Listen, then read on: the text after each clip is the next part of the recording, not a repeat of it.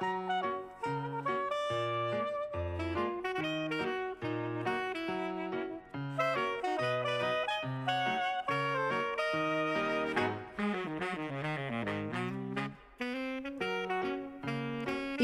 Psychobalado, un podcast pour être à la fine pointe en psychologie et en communication interpersonnelle avec les psychologues Yves Dalpé et Joanne Côté.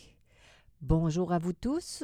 Aujourd'hui, en ce vendredi. Non, Joanne, nous sommes samedi. Ah, pardonnez-moi. Oui, En ce malheureusement, nous avons dû euh, déplacer déplacer. notre rencontre d'aujourd'hui à ce samedi 30 novembre 2019.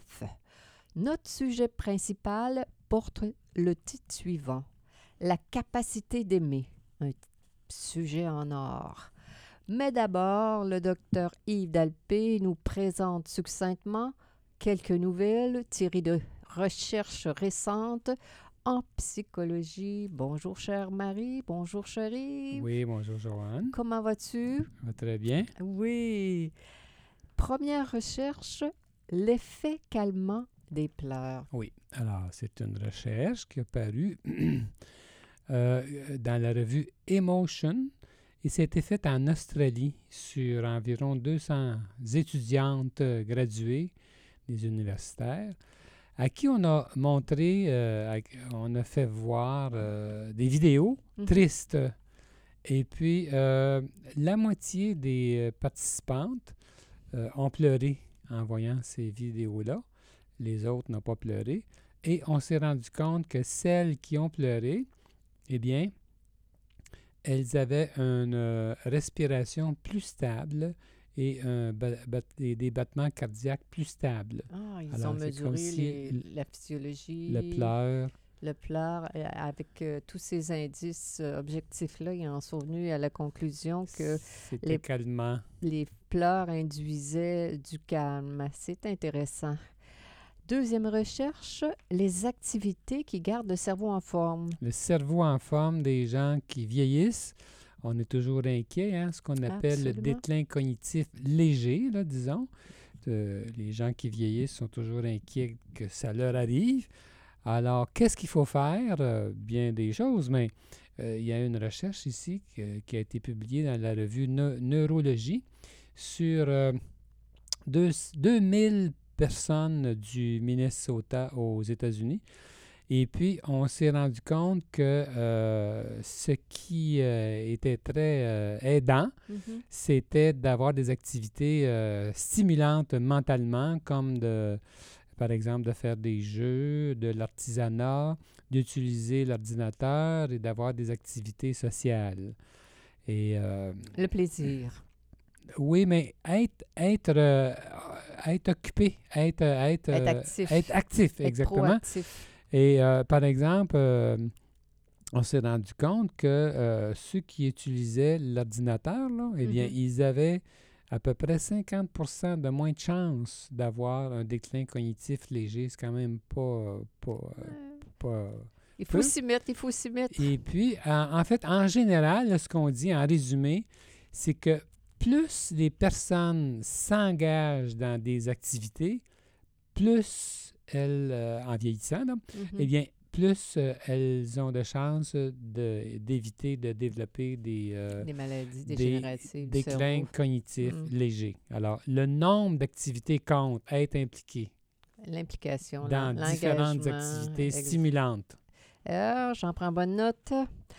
Troisième et dernière recherche, commentaires de patients sur la classification des maladies mentales. Oui, alors ça, j'ai trouvé ça quand même intéressant. C'est que, premièrement, c'était publié dans le journal euh, scientifique de Lancet Psychiatry.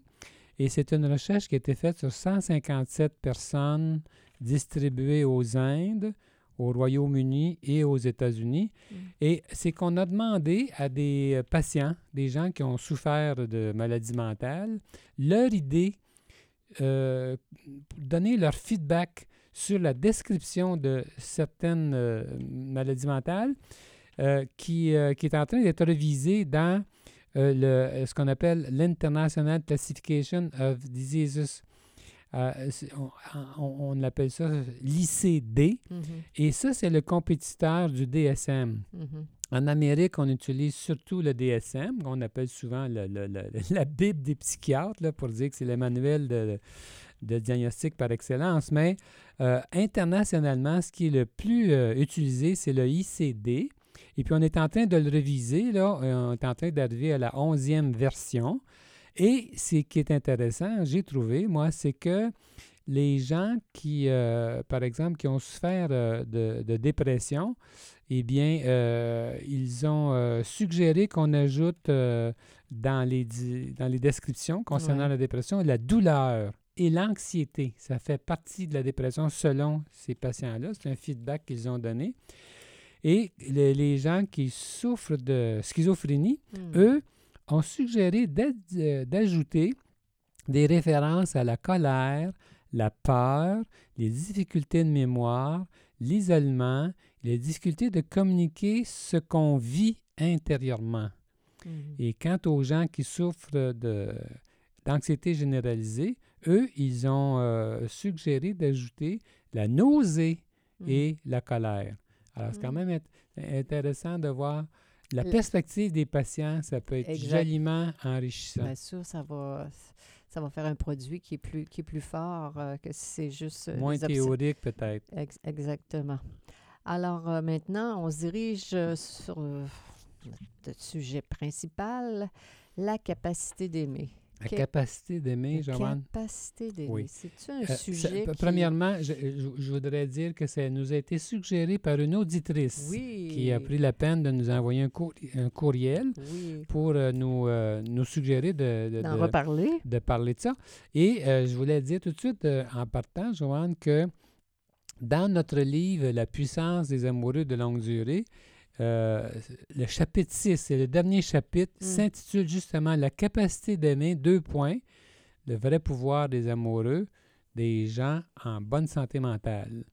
Alors, euh, donc, euh, Si les gens fait- ont envie d'en savoir plus un peu sur Oui, ce oui, oui, sujet-là, puis, euh, en fait, c'est pour ça que tu Je parles reviens sur, sur, notre, sur ce livre-là, là, La puissance des amoureux. Profitons-en, parce que quand on fait nos podcasts, on ne fait pas comme beaucoup d'autres qui euh, font des podcasts et qui font des annonces de Ouais. publicité, mais c'est sûr qu'on aimerait ça que les gens lisent nos livres. Et celui-là, La puissance des amoureux de longue durée, on en est particulièrement fiers. Oui, hein? On a oui, tous les deux... euh, des- Des, des, bas, on, on lui donnerait encore un, un beau, un beau bulletin. Oui. Je peux-tu, Joanne, tu me donnes-tu la permission de commencer par... Ben, je, T'as hâte de parler. hein? j'ai- je pense que, même si je te donne pas la permission, je pense que tu vas apprendre. Oui, Mais j'avais. C'est parce que, en préparant l'émission, je m'étais dit, je vais commencer par ça sans, te- sans te le dire. Alors, j'aimerais lire le début de ce chapitre-là que je trouve euh, euh, révélateur. Un homme tourmenté m'expliquait un jour en entrevue comment il avait souffert la fin de semaine précédente en présence de sa bien-aimée. Il la regardait agir dans la cuisine, elle lui apparaissait calme et heureuse d'être avec lui, mais lui, il fut emporté de nouveau dans une crise personnelle intense, d'une tristesse innommable et incommunicable. Il aurait voulu se trouver à mille lieues d'elle et que leur relation soit terminée pour en finir avec ses tourments.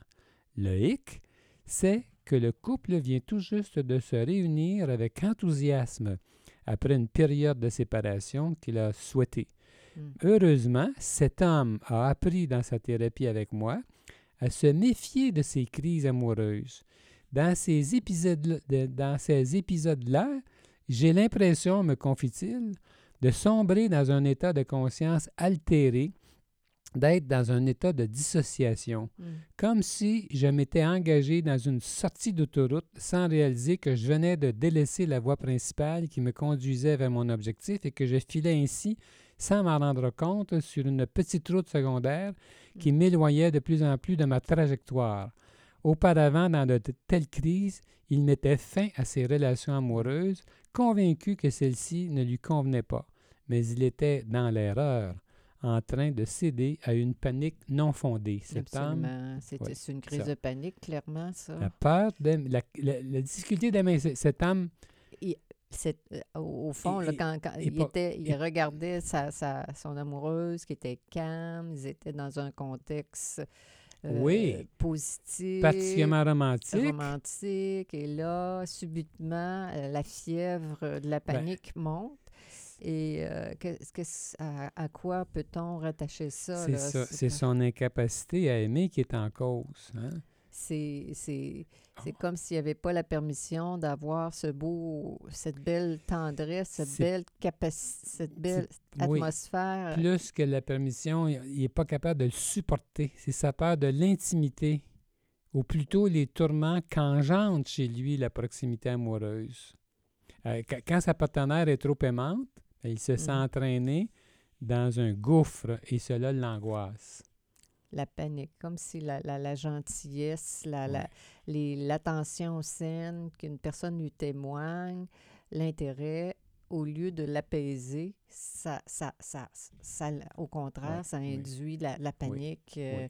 au, se- au secours, le feu est pris, il faut que je parte à toutes jambes. C'est ça. Alors, il y a- cet homme-là, euh, euh, on voit bien là, que de la difficulté à aimer, sa capacité d'aimer est- Mhm. est, faible. Mhm, Alors, mhm. même, même ce- ça, se, ça se répercute sur le plan sexuel. Ah. Si elle éprouve de forts désirs sexuels pour lui, ben là, lui, là, il, il- il- il m'avait dit qu'il Il- en tremble Il n'y au a pas point, d'érection. au point de devenir sexuellement dysfonctionnel. Ouais, ouais. Il n'a qu'une envie, celle de fuir à toutes jambes, Ben de se réfugier dans le cocon de son appartement personnel. C'est ça. La- ça, là. Mais c'est ça, c'est que tu rattaches ça, on, on rattache ça à sa capacité d'aimer. C'est pas que la personne est mal assortie euh, avec lui. Là, le- Non, quand il est tout, sorti son état de crise, il, est capable de rationaliser, il est capable d'internaliser que c'est... il ne sait pas pourquoi, mais la panique, au moins, j'imagine Oui. que dans le cadre de sa thérapie, il était, cap- capable de ça. On a la- parlé de ça. On parlait de ça, là. sa, sa difficulté à ne pas paniquer. Pour- Mm. Pourquoi cette personne-là ou d'autres personnes ont-elles cette, euh, cette, cette, cette panique, on pourrait l'appeler comme ça, face à, face à l'amour, face Ben à, oui. la, à, à la gentillesse, à Pourquoi- l'attention continue? Pourquoi ces gens-là préfèrent-ils soit la chicane ou l'isolement à un lien qui est relativement proche? Ils sont- pourquoi ils ne sont pas capables d'aimer comme il faut? C'est ça, la, comme la si on leur question. avait pas montré, comme si leur cerveau avait pas inscrit euh, ces lois-là dans leur fort intérieur et, et- et cette, cette- ce, ce genre de d'attention est, est- est très menaçant. C'est comme si la personne leur, leur parlait, je sais pas moi, une langue étrangère et puis là, ça, ils, ils comp- ils ne comprennent pas la, la, la connexion positive. D'où ça vient, ça, Joanne? Ah ben, c'est facile pour moi de donner la réponse. Oui. Hein? C'est les, les expériences passées qui sont inscrites dans, dans la mémoire de l'individu. Euh, les- premières interactions avec les premières personnes qui ont pris soin de, de cette personne-là, euh, euh, que ce soit la mère, le père, les grands-parents, les, les gens qui étaient proches, Les plus proches, là. les plus là. proches, les- la les- première garde que j'appelle. Oui. Euh, qui, et ça, y a la, comme on dit, la job, entre guillemets, n'a pas été... Ben, Ben, avant, on parlait toujours de l'importance de la mère. En fait, ce qu'on veut dire, on voit bien aujourd'hui que c'est le, le ou les Mm. parents qui sont les plus proches de l'enfant. Da- Dans, dans quel climat l'enfant a vécu? En fait, c'est ça. Est-ce que l'enfant était aimé? On sait maintenant, les recherches nous le disent, la capacité d'aimer est directement proportionnelle à l'amour que nous avons reçu quand nous étions petits. Mhm. C'est c'est- là que c'est... c'est, euh, Parce qu'il y a bien des... Bon, il y a des cas qui sont faciles, euh, des, des, des, des images qui sont faciles. On peut avoir une maman qui est délinquante, qui est un peu droguée, qui va aimer son enfant, mais qui va être droguée, elle ne sera pas connectée à son enfant, elle ne sera pas présente à son enfant. Elle peut l'aimer, mais l'amour, c'est insuffisant. Là. Je veux dire, euh, c'est pas, c'est pas juste... C'est pas l'attachement qui ce compte. n'est pas euh, l'attachement, c'est au- C'est au-delà de ça, la, la présence, la capacité, j'appelle ça même l'empathie de la mère, la capacité relationnelle. relationnelle de la mère. de, ben, de la mère ou de la, la première. capacité de se connecter à son enfant. À son enfant. Le père aussi, tous ceux qui sont proches de lui. Exactement. Euh, la, la, capacité de, de, de l'accueillir, d'accueillir ses émotions. D'accueillir ses besoins, d'être capable de, comment dire, de, d'être content quand il est content, être capable de trouver pourquoi il n'est pas content, d'être capable de, d'être vraiment connecté de manière régulière à son enfant. Oui, c'est en lien direct. C'est là que c'est là. La racine est là. La racine de la capacité d'aimer est là. Alors, moins quelqu'un a reçu ça, moins a eu la chance d'être aimé comme il est, d'être aimé inconditionnellement, ainsi de suite, bien, euh, plus il a des peurs hein, de, par rapport à l'amour. Exactement. Il va avoir peur que s'il est trop proche, il va avoir peur de se faire contrôler par l'autre. Engouffré. Engouffré. abandonné. abandonné. Il va avoir peur d'avoir honte si l'autre personne le connaît tel qu'il est. Il, va, être déçu, puis il va s'enfuir. Il va se faire mépriser sur ses faiblesses, etc. Alors, tout, tout, toutes ces peurs, toutes sont, sont, inconscientes pour la plupart de nous mais elles sont là et quand vient le temps d'aimer à l'âge adulte, si on n'a pas eu la chance de d'avoir quelqu'un, d'avoir un bon climat autour de soi, un bon climat amoureux, d'avoir une première bonne garde, bien, on risque de transporter avec nous beaucoup de peurs et de les transférer sur notre, dans, dans le cadre de sur notre... Le conjoint, sur, l'amoureux. Absolument. Oui. Puis aussi, plus quelqu'un a été mal aimé, plus il euh, développe des troubles de personnalité. Eh oui, c'est sûr. Et quelqu'un qui a un, trouble de personnalité ou des troubles de personnalité est peut-être moins aimable. Donc, difficile à aimer. Donc, les relations euh, conjugales, amoureuses, risquent d'être plus chaotiques. Plus chaotiques, là encore. Mais c'est très injuste, cette affaire-là. Parce qu'un ben enfant qui a été mal aimé, il n'a pas demandé ça. Là. Mais non, il n'a pas demandé ça. C'est la faute. Bon, je pourrais dire même la personne qui aime n'a pas demandé à mal faire sa job, si on peut dire comme ça, pour induire chez l'enfant euh, des difficultés. C'est une espèce de, de cycle de, de, de transmission involontaire de génération en génération. Mais il faut essayer d'être conscient puis de réagir. Maintenant, la recherche révèle que parmi les enfants abusés et négligés par leurs parents, il y en a quand même une bonne proportion qui viennent à bout de se développer plus tard, qui fonctionnent bien. On dit entre 25 mm-hmm. et 50 ah, peut-être. c'est, ça qui, c'est ça qui est le petit miracle. Hein, quand ce qu'on appelle euh, euh, les gens qui, euh, qui ont du ressort. Là. Il y a un autre terme aussi, là, les gens qui la ont... résilience. La résilience, merci Yves. En fait, c'est pas un destin qui est, qui, qui est déterminé. Ce n'est pas parce qu'on a eu une enfance difficile qu'on va avoir une vie qui... Pas automatiquement. Mais qu'est-ce qui fait la différence? Alors, il y a plusieurs auteurs qui soulignent essentiellement la qualité des relations interpersonnelles avec d'autres personnes. Les enfants maltraités et négligés mm-hmm. qui s'en sortent le mieux sont ceux qui ont eu au moins un parent adéquat, qui ont entretenu des relations positives avec des compagnons de leur âge au cours de leur enfance et de leur adolescence et qui, par la suite, ont vécu des relations amoureuses stables. Alors, euh, les, donc, euh, ceux qui ont eu la chance d'être bien entourés mm-hmm. pour compenser le, disons... Euh, les manques.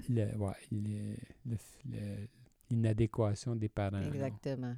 Exactement. Ça, il y a, des réparations possibles, il y a des apprentissages qui se font quand on est exposé avec des gens qui sont plus adéquats au niveau de l'amour. Oui, des hein, gens qui, nous en fait, des gens qui nous euh, traitent bien, qui nous estiment, qui, sont capables de communiquer comme il faut euh, avec nous, qui on sent leur affection, puis euh, leur admiration, leur euh, affection. Une euh, correction qui doit se faire par d'autres. Par imitation de notre part, la part des enfants qui vont imiter ces, ces gens-là et qui pour, quelque part, on- la plupart d'entre nous, on a tous envie d'être de bonnes personnes. Hein?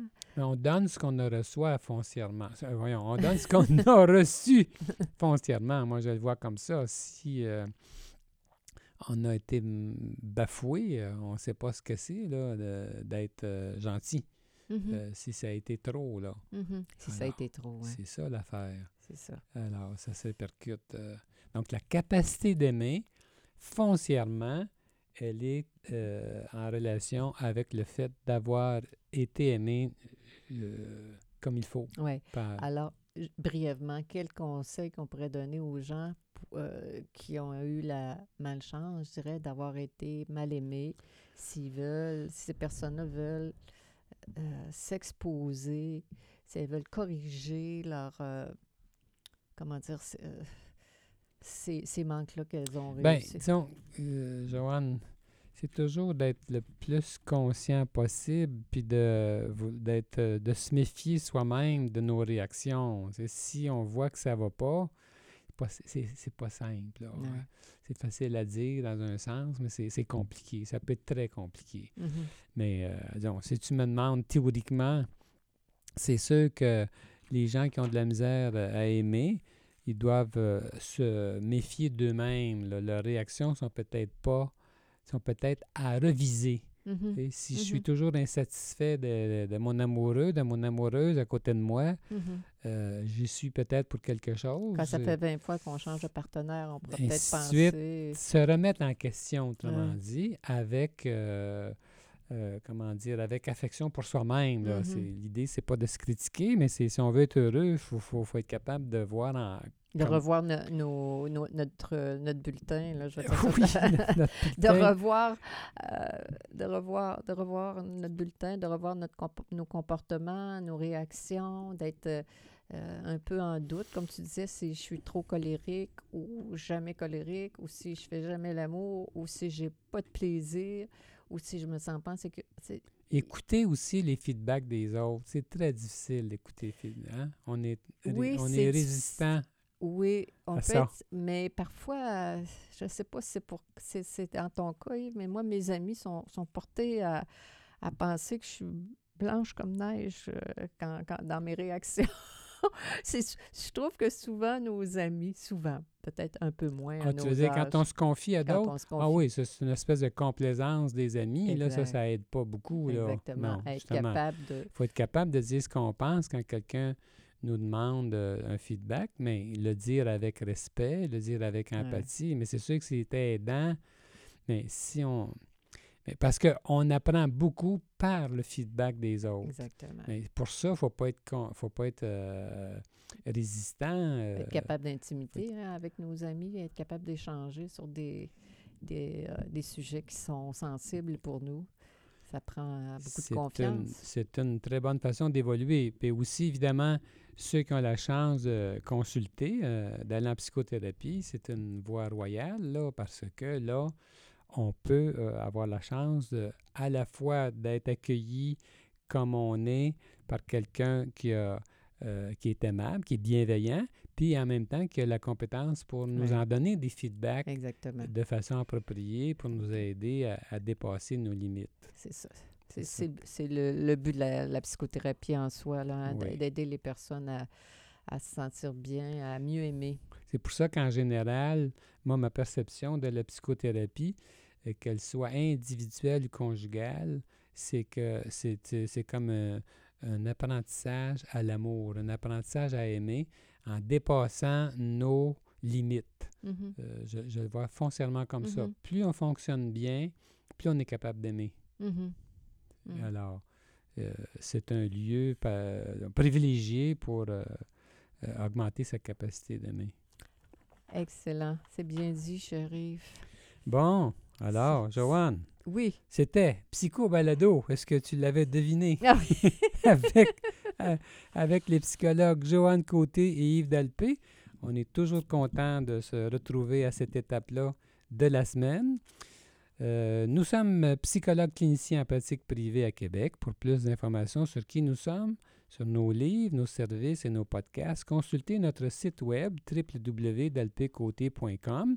Et comme je disais dès le début, on aimerait ça que vous voyiez nos livres et puis que vous ayez le goût d'en savoir un peu plus long sur notre pensée en, lisant ces, livres-là. Alors donc, bonne semaine à tous nos auditeurs de partout et euh, au plaisir de se revoir euh, vendredi prochain. Au revoir.